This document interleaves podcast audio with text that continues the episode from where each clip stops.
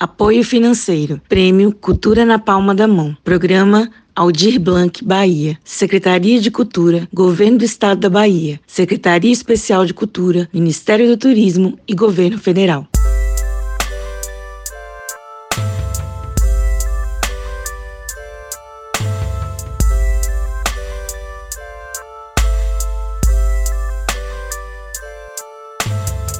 Nós desenvolvemos esse projeto pensando no protagonismo feminino, desejando dar visibilidade ao trabalho cultural desenvolvido por mulheres LGBTQIA, do Vale do São Francisco. Mulheres sertanejas, fortes e arretadas, que com muita determinação e coragem seguem produzindo todo tipo de material cultural, desde literatura, a música, artes plásticas, a produção cultural, até como guardiãs da história local.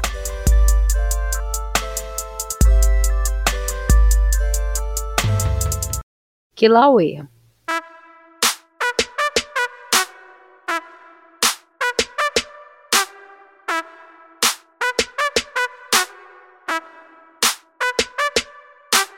Natural de Santa Maria da Boa Vista, 24 anos, simpática e comunicativa. Reside em Petrolina, mas tem forte influência na produção cultural do lado baiano do Rio São Francisco. Seu show revelação foi no Festival Edésio Santos da Canção, em Juazeiro, Bahia, e suas principais colaborações musicais são juazeirenses. Compositor e intérprete, Kilauea tem quatro singles e o EP Insana, lançado nas plataformas de streaming.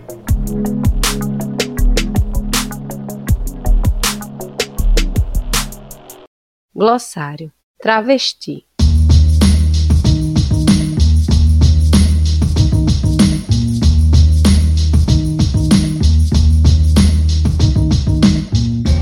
Travestis e transexuais, ou apenas pessoas trans, são aquelas em que a identidade de gênero não corresponde ao sexo biológico.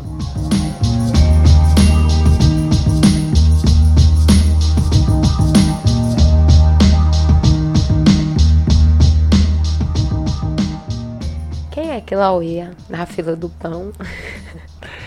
Kilauea Kilauea surge, Nath, né, de Santa Maria da Boa Vista, Pernambuco, município aqui vizinho de Petrolina. E eu, eu falo muito sobre aristocracia. Então, a Nath nasceu em 1997. A Nath é leonina, é do mês de agosto, por isso que ela tem toda essa perseverança, força e, e determinação de ir atrás das coisas dela. E também esse processo criativo que é muito fácil para ela, porque as pessoas do signo de leão, eles têm uma mentalidade muito criativa.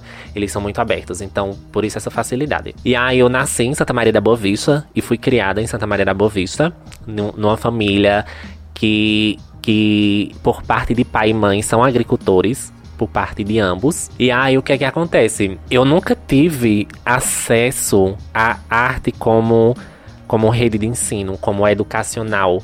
A arte não, não era ensinada na, na escola, processos artísticos, processos de criação, sabe? Tem a matéria arte na escola, mas é uma coisa muito vaga, é uma coisa muito passada, sabe?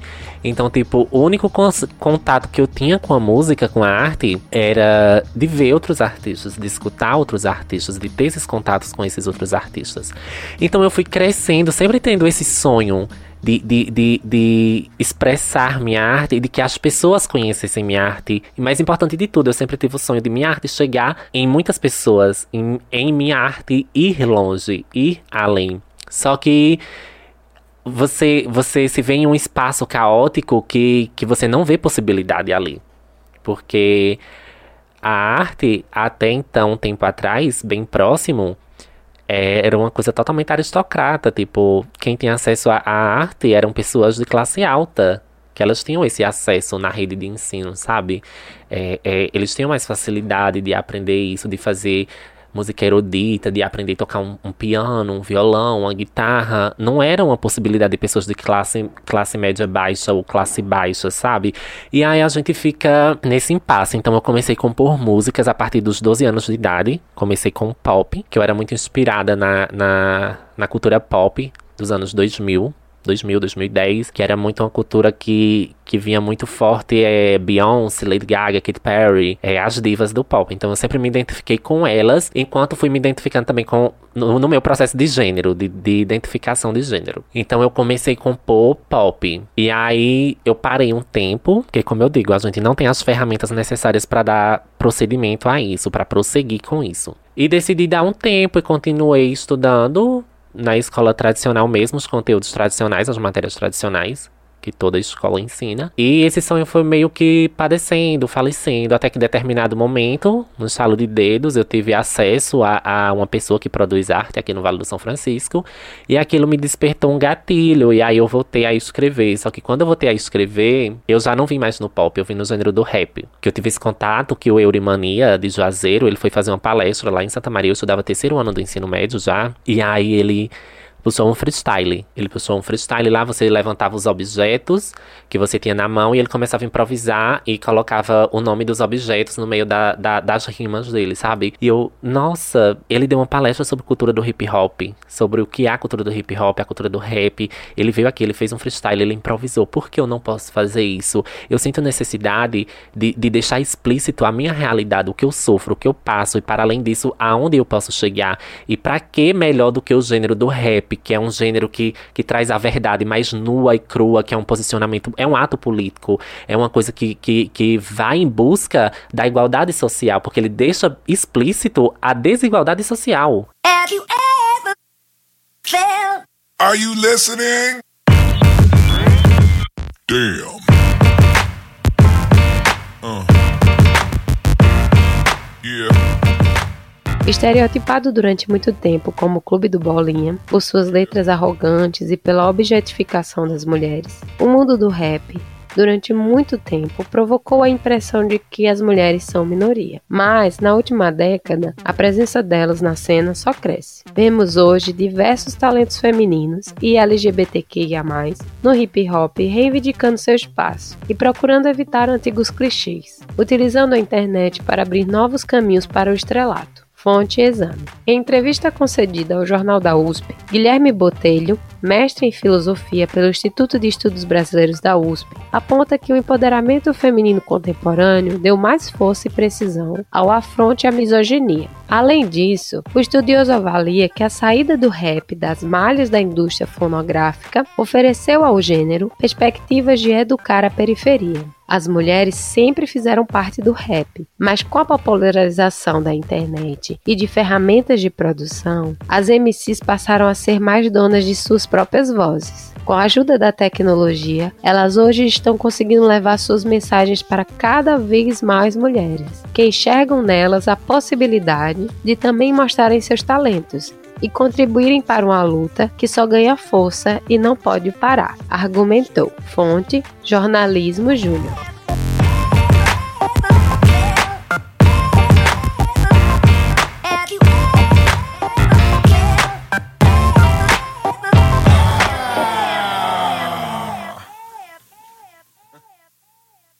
Ele deixa explícito a desigualdade que uma pessoa preta que mora na favela, que tem poucos recursos, vive, diferente da realidade de quem tem todos esses recursos. Porque você não sabe a realidade do, do, do próximo, do amiguinho, enquanto você não vive aquilo, entendeu? Então é uma coisa de, de, de você se, se colocar no lugar do outro também e ver o que o outro tá passando. Então eu decidi fazer meu primeiro rap ali. Só que como eu tinha muita influência no, no, no, pop, eu fiz aquela coisa, né? Um rap misturado com pop. Fiz rima, mas fiz rima com com um pouquinho de estilo pop. E aí eu concluí o segundo grau do ensino médio em 2013 e fiquei apenas compondo música, sem ter como colocar pra frente, porque eu vivia numa cidade altamente católica tradicionalista e que os únicos gêneros que as pessoas escutavam mais, que eram os dominantes, eram forró, sertanejo e gospel. Então, tipo, o que é que eu vou fazer? Para onde eu vou? Como eu vou? Então, em 2019, eu decidi ir para Petrolina. E em Petrolina, eu comecei um curso técnico de alimentos. E nesse curso técnico de alimentos, é, tinha um colega meu que estudava comigo que ele fazia rap. Olha como o destino ele vai criando pontos e ligando as coisas, né? E aí eu vi que ele tinha um canal no YouTube e ele tava fazendo rap. E aí eu, enquanto eu não der meu primeiro passo, Ninguém vai me conhecer, ninguém vai saber quem eu sou, ninguém vai saber que eu componho, que eu escrevo rap. O que é que eu tenho que fazer? Então eu peguei meu celular, meu J alguma coisa, daquele Samsung bem antigo, né? Peguei meu celular, peguei um fone de ouvido, escrevi uma letra, peguei uma batida free do YouTube. Qualquer batida de graça do YouTube, eu fui bem aleatório. Peguei uma batida e disse: Pronto, eu vou pegar essa batida, vou escrever uma letra, vou gravar com meu único celular e vou publicar no YouTube. Nisso eu criei um perfil artístico.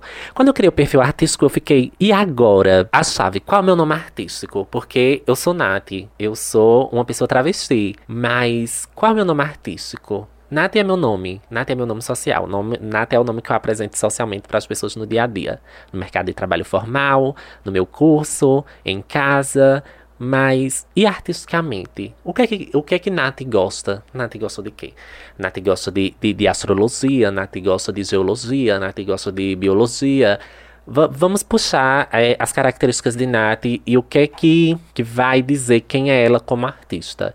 E aí, eu comecei a pesquisar nomes aleatórios de vulcões. E aí eu fui pesquisando nomes aleatórios de vulcões. Eu vi Krakatoa, aí já vi outro vulcão. Vi... Aí eu vi aquele nome Kilauea. E aí eu fiquei Kilauea. Aquele nome já me prendeu, já me chamou a atenção. Eu disse Kilauea. Eu vou colocar o nome do vulcão, Kilauea, por seguintes motivos. Eu sou do signo de leão, leão é signo de fogo. Vulcão, elemento terra e elemento fogo, no caso lava. Lava, crosta terrestre, terra. E aí, devastação. Quando o vulcão ele entra em erupção, ele devasta. Então, Kilauea, quando ela solta o flow dela, quando ela vai e, e, canta, sabe? Se apresenta, joga o lado artístico dela para jogo, ela mostra que ela tem velocidade, que ela tem poder, que ela porta a verdade nas letras, de, nas letras dela. E para além disso, que ela tem uma singularidade, porque ser um pouquinho egoísta também é, é, é essencial no meio artístico, porque se você não tá falando de você na sua arte, se você não está falando por você, para você e para pessoas que vão se identificar com aquilo,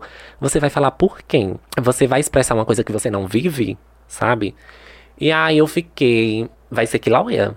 Porque essa música que eu escrevi é uma jarrada de de flow, sabe assim? Que o nome da faixa é Cuspidora de Flow, inclusive, porque eu coloquei Cuspidora de Flow, é uma metáfora do, em relação ao vulcão.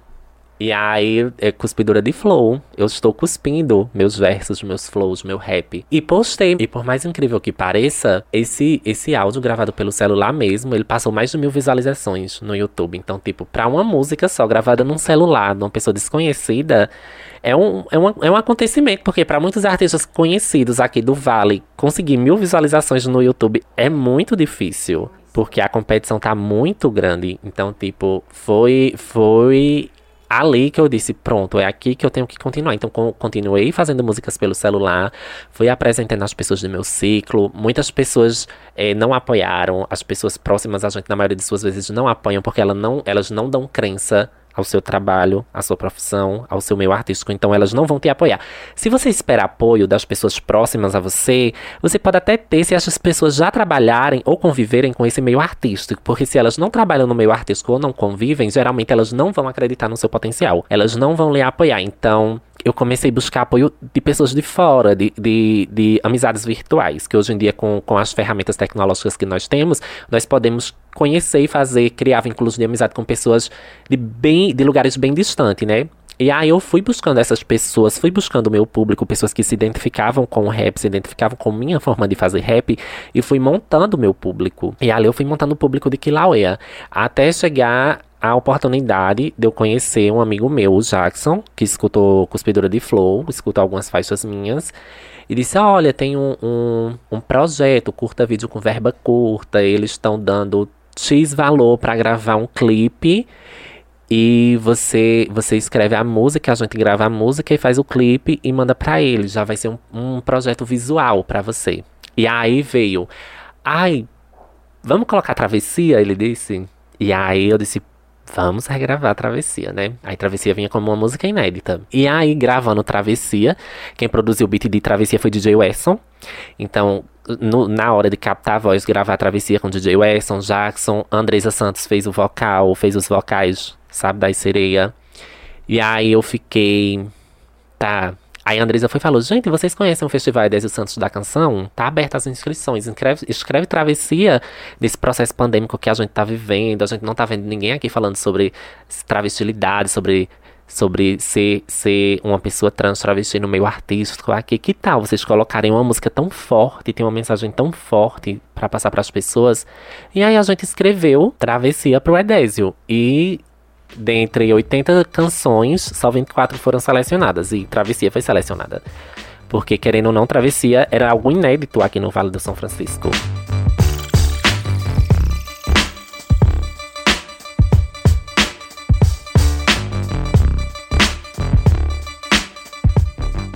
Festival Edésio Santos da Canção é referência na região e, em suas 24 edições, ajudou a lançar no mercado musical muitos novos talentos. O festival de composições inéditas, voltados a todos os gêneros e estilos da música popular brasileira, é uma promoção da Prefeitura Municipal de Juazeiro, através da Secretaria de Cultura do Estado. O Festival Edésio Santos da Canção é um concurso musical que fomenta a cultura poética e musical dos artistas locais, promove um intercâmbio e uma troca de experiência entre os participantes, oferece ao público uma cultura musical que está fora do mainstream e, por fim, se torna um grande veículo de promoção dos artistas locais.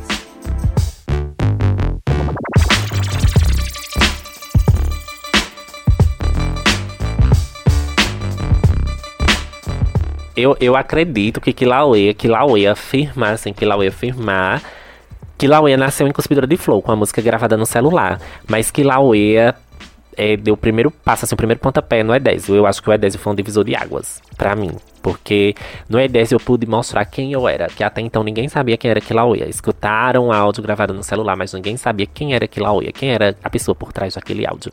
Então eu fui predestinada a dar meu melhor e mostrar para que eu vinha. Eu vinha servir letras, eu vinha servir militâncias, conceitos e para além disso, servi também figurinos. O Edésio foi um divisor de águas, realmente. E eu apresentei uma estética totalmente diferente do que as pessoas aqui escutaram. As pessoas, principalmente festival, é, é, um festival de gênero tradicionalista, de, de estilos musicais é, é, mais conceituais, mais antigos, mais velhos. E eu fiquei com aquele receio de não passar para a final, por, pelo fato de, por esse setor, por esse fator, e também por o fator que em, em, uma vez ou outra eu tive um probleminha de respiração no meio da apresentação, mas eu acho que, que, que dá para entender porque eu nunca me apresentei ao vivo, eu nunca tive uma aula de canto, eu nunca tive um, uma preparação respiratória para fazer uma apresentação, principalmente uma apresentação que eu tô competindo com artistas grandes do Vale do São Francisco e que a primeira colocação vale 10 mil reais.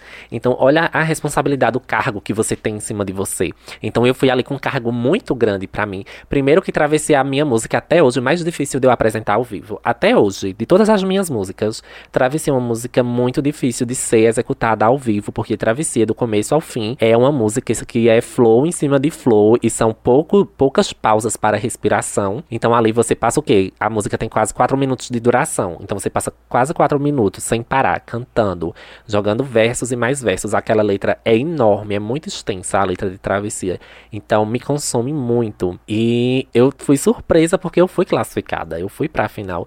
E justamente na final, eu comecei super bem, meu vocal tava melhor, meu nervosismo tava melhor. De repente, algum setor, não sei o que aconteceu, eu comecei a faltar o ar, ficar nervosa. Eu também tenho um problema de asma, né? E aí foi que eu obtive algumas falhas no meio da apresentação e eu deixei de cantar mesmo alguns versos das músicas porque eu tava sem respirar direito. Então, eu não cheguei a ganhar alguma colocação, nenhuma premiação devido a essa falha técnica mesmo. Super entendo também. E super aceitei. Minha primeira apresentação, aquele foi o segundo dia. Eu tava competindo com artistas grandes. Eu me lembro que competindo tava Mirielle Cajuí, tava Fatel, tava Jean Ramos Pancaruru, que foi que, o que ganhou. ganhou. Foi, foi um ano muito bom. Daiane, Daiane. Daiane Santos, é. Ah. Joyce Guirra, várias, vários nomes grandes. Teve a, a Jaidete Var, Var, Vardão, teve teve várias pessoas, sabe? Teve o Dom Pilé. Teve Dom Pilé também. Então, tipo, imagina você, sua primeira apresentação e você competir com essas pessoas já grandes, assim, no, no Vale do São Francisco, pessoas que trabalham com arte há muito tempo. Você falou, né, como é que foi o início, né, da tua trajetória, como foi no Edésio.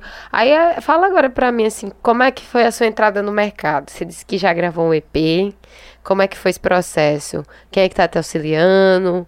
Como é a produção? É você que fez? Teve gente? Enfim, conta aí pra gente um pouquinho. Olha, eu sou artista independente, então ao longo de minha trajetória eu fui conhecendo algumas pessoas no meio artístico que me ajudaram a produzir meus trabalhos. Depois de Travessia do Edésio, eu fiquei pensando, o que é que vai ser de Kilauea agora? Kilauea vai estagnar?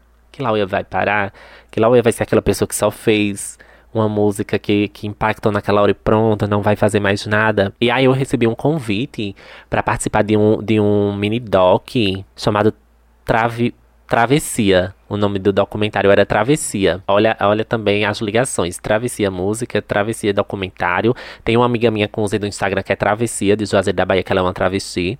Que é a Maria Fernanda. Então, tipo, é um nome que liga. Travessia é você atravessar é, é, tem tanto a, o significado de você de fazer uma passagem é, na água, sabe? E atravessar um rio, como você atravessar vivências, atravessar história, atravessar realidades. E nesse processo de, de, de transição de identidade de gênero, você faz, você faz muito isso, sabe? É, é, você atravessa. Então, tipo, eu atravessei a minha vivência, eu atravessei o preconceito, eu atravessei é, realidades pra, pra, enfim, me, me conhecer como eu realmente sou.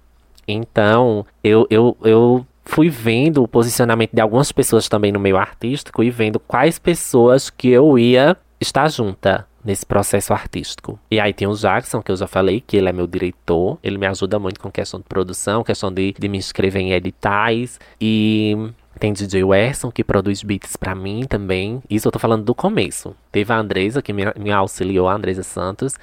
E aí eu fiquei pensando, e agora, o que é que Kilauea vai fazer? É, o meio artístico do Vale, o meio artístico em geral aqui no Brasil estava passando por, por uma escassez muito grande financeira, que, é, que foi um dos setores que foi mais prejudicado com a pandemia. Com, com a pandemia do Covid, porque como o artista ia pra rua fazer show,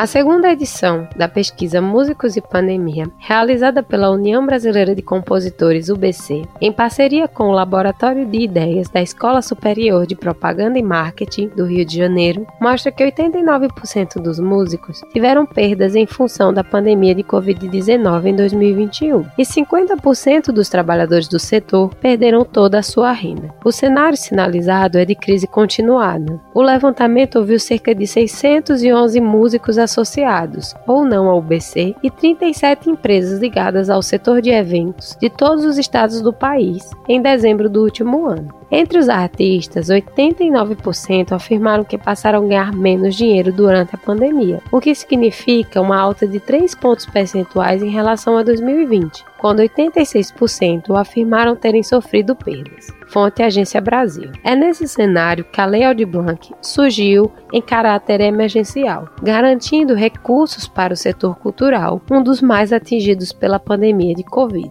A Lei Aldir Blanc prevê auxílio emergencial, subsídios de manutenção de espaços culturais e programas de fomento em toda a cadeia produtiva da cultura. A presidente da Comissão de Cultura, a deputada Alice Portugal, do PCdoB Bahia, destacou que, com a redução do orçamento e o sucateamento das instituições do setor cultural, a Lei Aldir Blanc acabou sendo a única fonte de recursos para a cultura em 2020, atuando para suprir os que mais precisam no mundo da cultura que foi o primeiro a parar. Foram 3 bilhões que o Congresso Nacional conseguiu oferecer à cultura brasileira, afirmou. Para a representante da Associação de Produtores de Teatro, Gabriela Saboia, a sobrevivência do setor cultural no ano passado só foi possível por causa da Lei Aldir Blanc. Agora, como a política nacional, ela espera manter os empregos de quase 5 milhões de profissionais num setor que representa 3% do PIB nacional.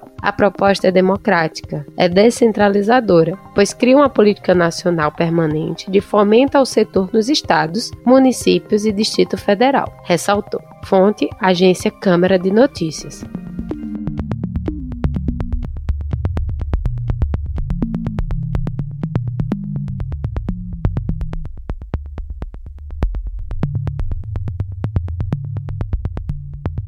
Como o artista ia vender suas artes físicas co como os artistas que, que dependem de barrazinhos, cantar em barrazinhos, fazer show e tal, iam ganhar dinheiro no meio pandêmico, onde sua única opção era se isolar. Então veio é, a Lei Aldir Blanc exatamente para suprir a necessidade de uma parcela de artistas. Nem todos foram beneficiados, mas muitos foram beneficiados. Eu fui uma delas. Fui beneficiada com a Lei Aldir Blanc do, do município de Petrolina. E aí eu consegui fazer uma live.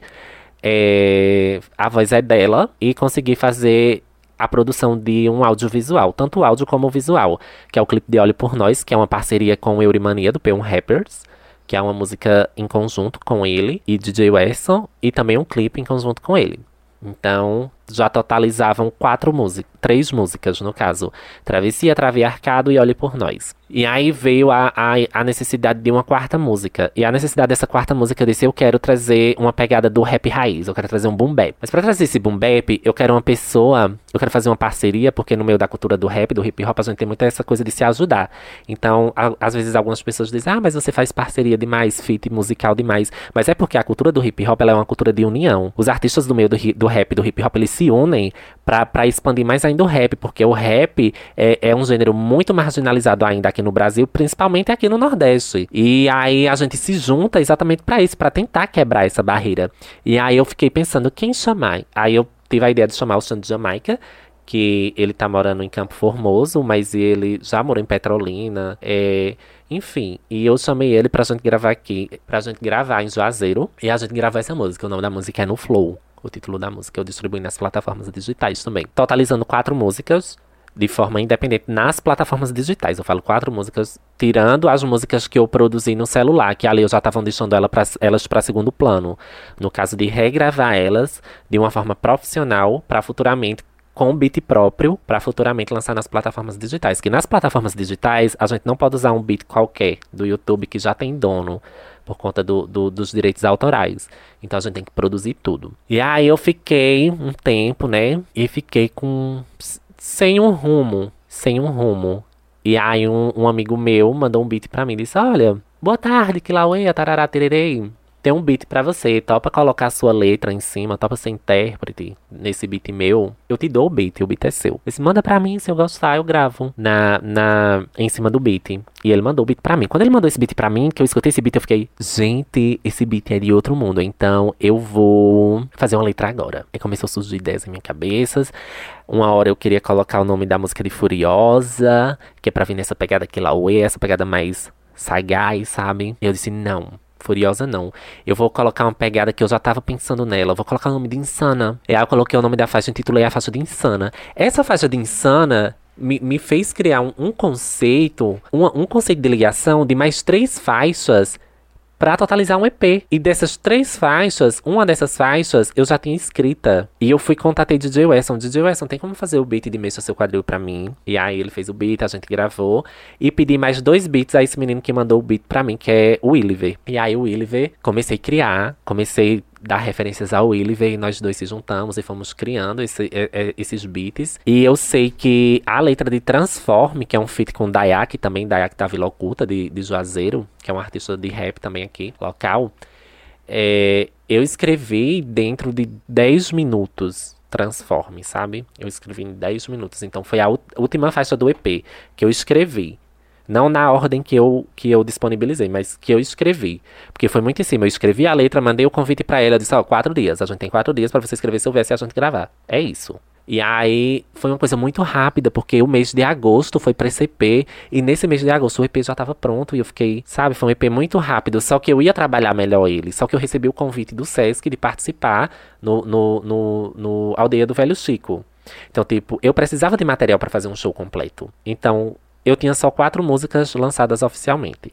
Lançaria mais quatro do EP, porém eu tinha algumas músicas já no YouTube, que eram aquelas músicas gravadas pelo celular, que eu podia juntar no meu repertório, no meu setlist, e fazer um show completo de uma hora. Então eu disse, eu aceito, eu topo. E nisso eu lancei o meu EP dia 5 de outubro de 2021, porque eu precisava desse EP para dia 5 de novembro eu fazer meu show. E eu não poderia lançar esse EP no dia do meu show porque as pessoas não não teriam tido contato com minha obra. Então eu precisava que as pessoas tivessem tido contato com aquela música para quando elas fossem pro meu show, é, é, elas, elas se energizarem com aquilo. E por mais incrível que pareça, as pessoas estavam cantando comigo minha música. Eu, eu tava naquele pensamento: o ingresso do meu show é 20 reais, eu nunca fiz um show, o povo não me conhece, ninguém vai pagar, ninguém vai. Ai, eu tô, tô nervosa, tô preocupada. Apesar de eu saber que meus seguidores são fiéis, são um público que eu tenho. Meu, meu público é fiel. O público de Kilauea é fiel. Eu sempre digo: número não é tudo, a fidelidade é. Eu, tenho a, eu não tenho nem dois mil seguidores, mas o público que eu tenho ele é fiel a mim. A, as pessoas que me conhecem, que vem me acompanhando, algumas desde o começo, algumas de agora. Algumas, muitas que me conheceram no show e disseram: ai, olha os relatos das pessoas que chegavam e me diziam: eu não dava nada por você suas músicas lançadas. Mas eu te vendo aqui ao vivo, vendo tua força, vendo tua determinação, vendo como você levanta a galera, eu virei fã, vou agora te seguir nas redes sociais, vou escutar tuas músicas, vou dar stream, mais importante de tudo, dar stream e divulgar a gata, né? Porque a gente trabalha com isso, então a gente precisa muito. Então eu fico sabe, o feedback maravilhoso da galera que não conhecia meu trabalho, que conheceu no show e que olhou assim, ela tem a energia de levantar uma multidão, vou seguir ela sim, vou ver o que ela possa, vou ver o que ela tem a oferecer. E nisso a gente vai criando ligações, vai criando contatos. Outra coisa, quando contratantes de shows, um contratante de show, ele só contrata teu show se ele vê que você levantou uma galera, se ele vê que vai ter público pro teu show. Se você não é um artista de show, você é um streamer, você precisa investir muito em divulgação para as músicas serem tocadas nas plataformas digitais. É um, um, um, pecado que muitos, muitos artistas daqui do Vale do São Francisco cometem, porque pra gente, artista do Vale do São Francisco, ser streamer, conseguir stream é muito difícil. Muito difícil. Então, é, é fica, acaba se tornando para muitos artistas uma coisa que fica meio uma panelinha. Aquele artista é panelinha, só faz aquilo. Da mesma forma, se você quer sempre se apresentar no lugar e você se apresenta já mais de um ano naquele mesmo lugar, você não vai sair daquele lugar. Você precisa expandir sua arte, você precisa de novos lugares. Alguma coisa você tem que fazer diferente. Você tem que ir atrás de público novo, novo você tem que ir atrás de compartilhar sua arte, você tem que ir atrás de, de, de, de reverberar mais, sabe? Porque, querendo ou não, você pode fazer um, um, gênero que muitas pessoas não gostem, mas que vai ter uma pessoa é, em outra cidade que tá esperando escutar de artistas independentes músicas no gênero do rap, mas que não sabem e de repente você aparece como, como uma luz para eles. Então é em busca de públicos também, não só ficar no público que você já conquistou, já adquiriu. A dificuldade que eu encontro no meio artístico, geralmente, é o setor financeiro, é o não apoiamento das pessoas com relação à minha arte, à minha música. Não falo só a mim, eu falo no geral mesmo. E principalmente quando você é mulher numa indústria é, altamente misógina e machista, dominada por homens.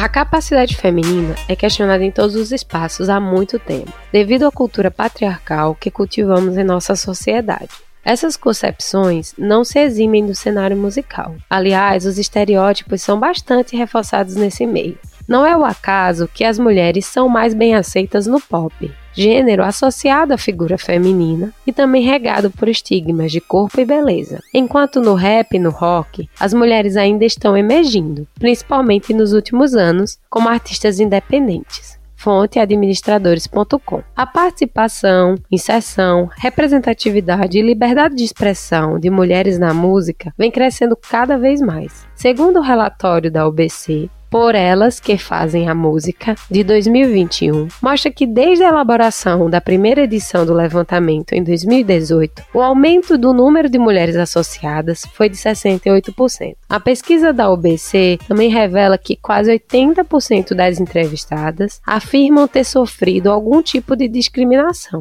O preconceito vem das mais diversas formas, desde a subestimação da capacidade até a objetificação do corpo.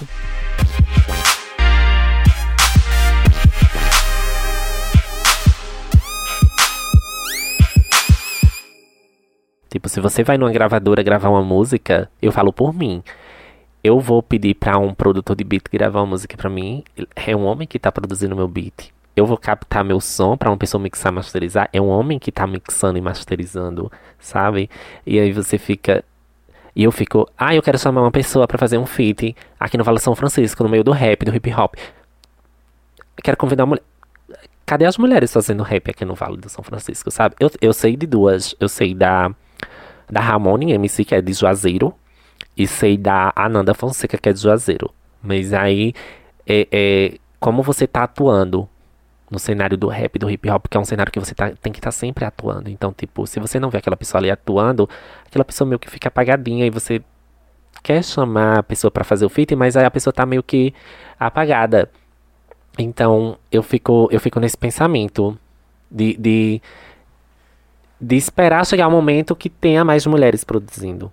Que tenha mais mulheres captando áudio, mixando, masterizando, fazendo rap, sendo intérprete, sendo é, é, produtor audiovisual, sabe? E aí a dificuldade que você encontra é essa, porque quando determinados homens pegam teu trabalho, eles querem fazer do jeito deles e de todo jeito.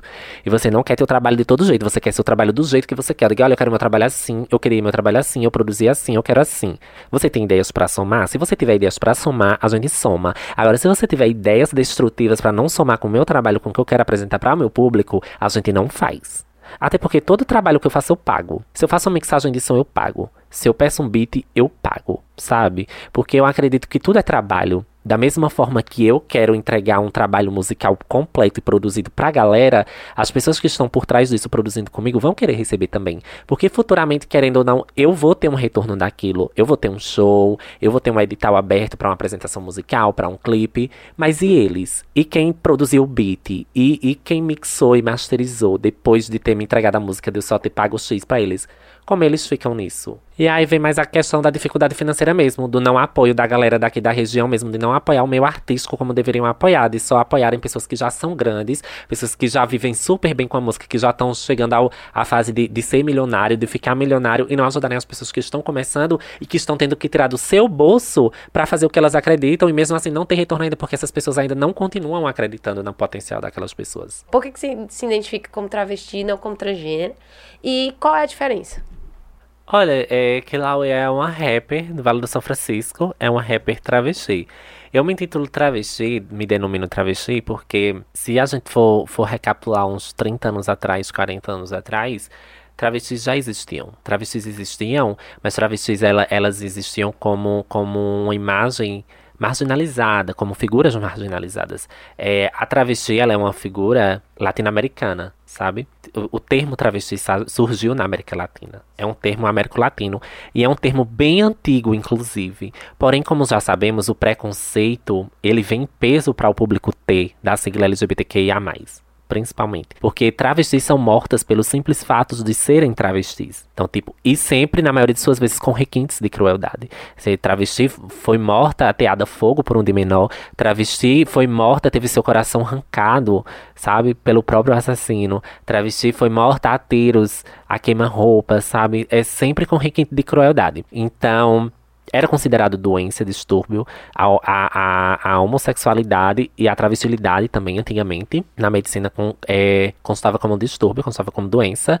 E aí, tudo que fosse negativo, vocês atrelavam a, ao ser travesti. Olha o peso que esse nome tem, né? E aí, com o tempo foi passando, foi passando, as coisas foram evoluindo. O ser social foi socializando mais, foram vendo que não era doença, que era uma questão de identidade de gênero, era uma questão social e que a sociedade precisava debater aquilo. E aí foram criando termos guarda-chuvas para ir deixando aquilo ali mais bonitinho, para deixar aquela uma coisa mais aceita pela heteronormatividade, pela cisgeneridade e tarará tererei. E aí criaram simplesmente é, o termo transexual, que é aquela que aquela trans que nasceu no, no corpo errado, no sexo errado, e vai redesignar o sexo e colocar uma vagina, e, e, é transexual. E a travesti é aquela que só se monta à noite. Erro. A travesti é aquela que é travesti 24 horas por dia ela se considera travesti. A travesti é um termo ancestral. A travesti é tão antigo quanto. Não existia transexual, transexualidade, não existia transgênero, não existia nada disso, era apenas travesti. E as coisas foram evoluindo, tanto que tem as meninas, as mulheres trans, que se identificam como mulheres trans, tem mulheres trans que redesignam, que nem querem dizer que são trans pelo peso que tem em dizer isso, por mais que você tenha feito a, a cirurgia de redesignação sexual e, e vem tendo muito esse processo. Então, a travestilidade, o termo travesti, ele é um termo marginalizado. Ele é um termo que as pessoas ligaram muito tempo a tudo que é negativo. A prostituição, a pedofilia, a furtos. A travesti era tudo isso. E quando você é travesti preta, Aí é que você vê o negócio pegar.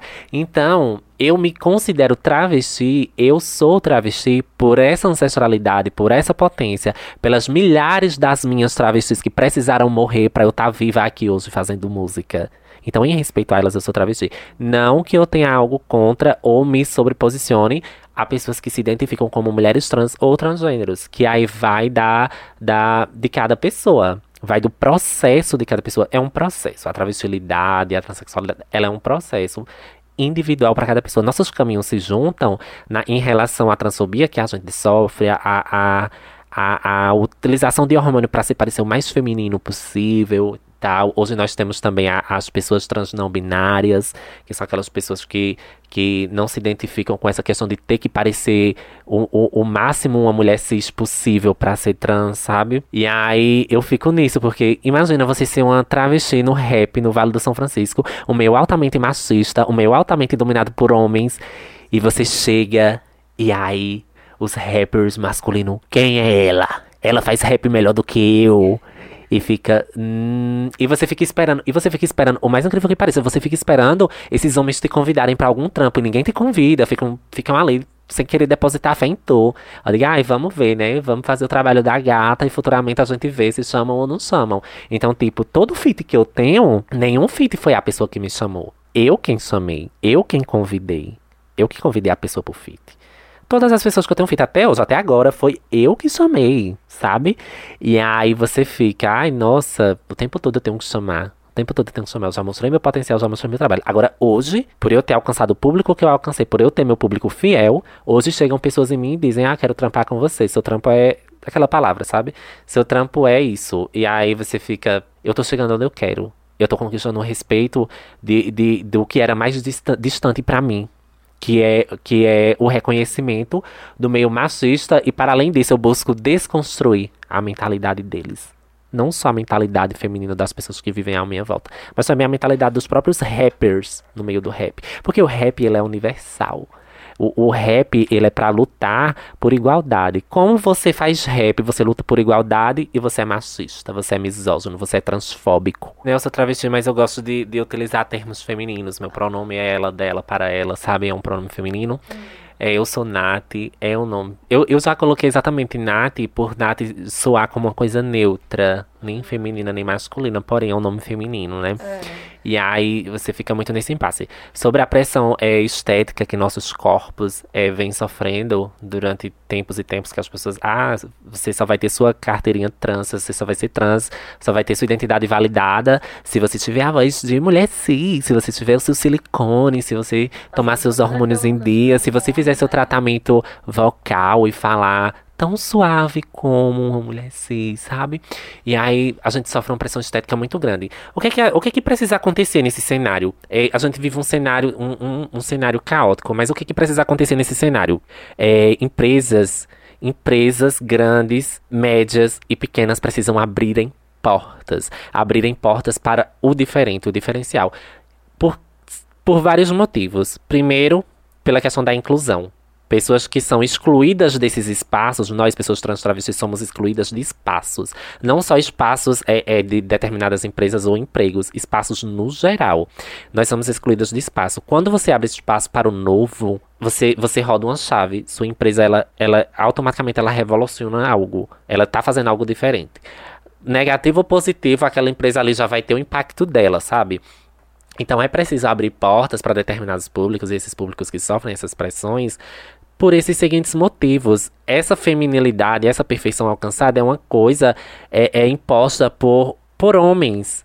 Os homens determinaram que para você ser uma mulher bonita, para você ser uma mulher atraente, você tem que pesar seus 60 quilos, você tem que fazer academia, você tem que ter um cabelo comprido que vai até a bunda, você tem que ter procedimentos estéticos, você tá com sua depilação em dia. Para um homem, um homem pode estar tá com a axila cheia de pelos, com o corpo cheio de pelos. É masculinidade, é virilidade. Para a mulher, aquilo é, é nojo, é ceboso, sabe? Ah, é falta de higiene, mulher não tem higiene, como se pelo fosse relacionado a isso. e, e você fica é uma feminilidade criada é, é, com o tempo. Foi um processo social, histórico-social, que, que foi acontecendo. É, as mulheres não tinham direito de ler, de escrever, de, de votar, de se posicionar. As mulheres só serviam homens.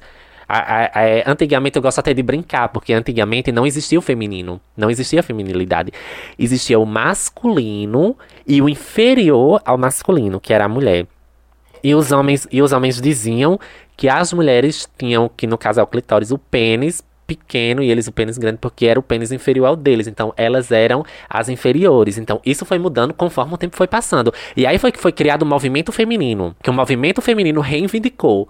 Eu reivindico minha feminilidade e meus direitos. Eu tenho direito a ler, tenho direito a escrever, tenho direito a votar e tenho direito a ter autonomia, porque meu cérebro consegue pensar tanto quanto o seu. Eu sou um ser racional tanto quanto você que é homem, sabe?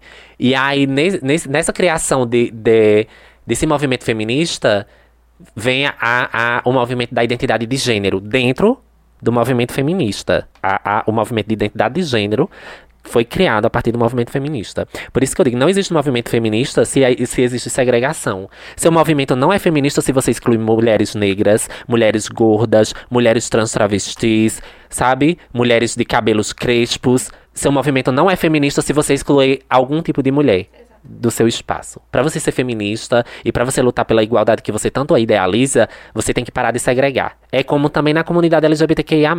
Se você quer o respeito que você tanto luta foram anos e anos e anos, é, pessoas gays, pessoas trans, travestis sendo assassinadas. Mas se você quer realmente aquilo, para de segregar, para de pregar ódio dentro da tua própria comunidade se une pra gente unir forças e, enfim, lutar contra. Porque a partir do momento que a questão racial se juntar com a questão de identidade de gênero, com a questão do feminismo e parar essa segregação toda, o preconceito ele praticamente se erradica. Como você quer pautar a questão racial, você é um homem, e você bate na tecla e diz. Ah, eu sou negro, bro, não sei o que, eu luto pela causa negra, pela causa racial. Vem uma travesti preta, você fuzilar a travesti. Cadê a questão racial aí? Ela era travesti, realmente ela era travesti, mas ela era preta. Ela era preta. Se fosse nos tempos da escravidão, ela ia ser escravizada tanto quanto você. Ela ia sofrer a mesma coisa que você. Então, cadê a luta racial nisso? É por isso que eu digo, se um, um movimento ele não pode ter segregação. Então, no caso, a, a, tem um homem negro, uma mulher negra e uma travesti negra. Então, o homem, como ele é superior, a travesti negra não vai importar, a mulher negra não vai importar, e só eles. Ano passado, eu ingressei o mercado da moda como modelo fotográfica para uma campanha da Unity que é uma agência daqui de Juazeiro. E aí eles me convidaram para ser a capa da revista do mês de julho. Então eu fiquei, nossa, claro que eu vou aceitar. Eu sempre sonhei em ser modelo. Eu tenho 1,83m de altura.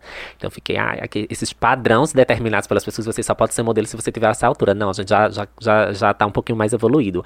Mas enfim, né? E aí você vem e você estampa uma travesti. Eles não sabiam que eu era artista quando me fizeram o convite. Aí você estampa uma travesti que foge desses padrões de feminilidade do mundo trans, que você olha assim, ah, é uma travesti de 1,83m, a voz grossa, que tem um pomo de Adão gogó, aparentemente visível, sabe? E você quebra de uma forma, porque... E aí eu cheguei lá, menina, eu cheguei lá, era 5 horas da manhã, a gente começou a fazer esse ensaio 5 horas da manhã, 12 horas, meio-dia a gente terminou. A gente pensou que ia demorar bem mais. Só que como a gata só nasceu pra isso, né, a gente já adiantou o babado. E aí eu fico muito feliz porque para as pessoas trans travestis daqui também, elas veem que, que é possível também elas entrarem no mercado da moda, tanto fotográfica quanto, quanto futuramente é, é, de passarela também, porque aí você também tem que estar tá postando o seu, seu portfólio. Você tem que estar tá postando material para as pessoas irem vendo que você realmente faz aquilo, que você realmente gosta daquilo e investir naquilo. Porque hoje em dia você não consegue nada se você não investir naquilo. E investir, eu não só falo investir dinheiro, para você ser bom em algo, você tem que investir principalmente o mais caro de tudo, tempo. Você tem que investir tempo. E aí eu fiz parte dessa campanha. E, e comecei a me, é, mixigenar. Deixar isso muito misto. Eu sou rapper, sou, sou intérprete, sou compositora, sou modelo. E aí ficou que eu sou o que eu gosto realmente de fazer, que é isso, e o que eu estou apta e me convidam a fazer. Eu gosto de me comunicar, eu gosto de falar, eu gosto de compartilhar, eu gosto de trocar conhecimentos com as pessoas. E aí, e aí eu, eu vou fazer um show no dia 29 de janeiro de 2022 no Sesc. E aí fico adendo, né? A gata já tá fazendo show. Quem quiser comparecer, comparece. Próximos shows futuros também que virão. A gata já fica lá. Sigam a gata nas redes sociais dela, que é. Super importante para ajudar a boneca a ganhar o lazo dela. E é isso, menina. Bola pra frente, bola pra frente. É isso, lazo da gata.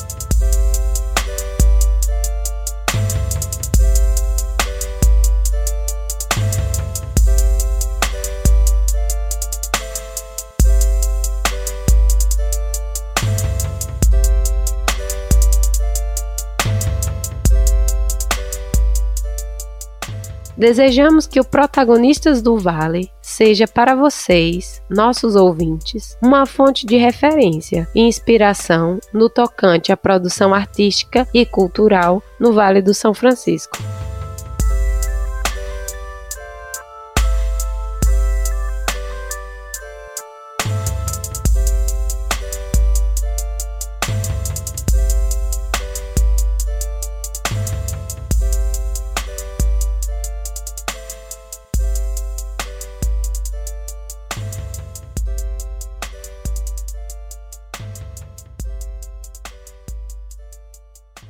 Apoio financeiro. Prêmio Cultura na Palma da Mão. Programa Aldir Blanc, Bahia. Secretaria de Cultura, Governo do Estado da Bahia. Secretaria Especial de Cultura, Ministério do Turismo e Governo Federal.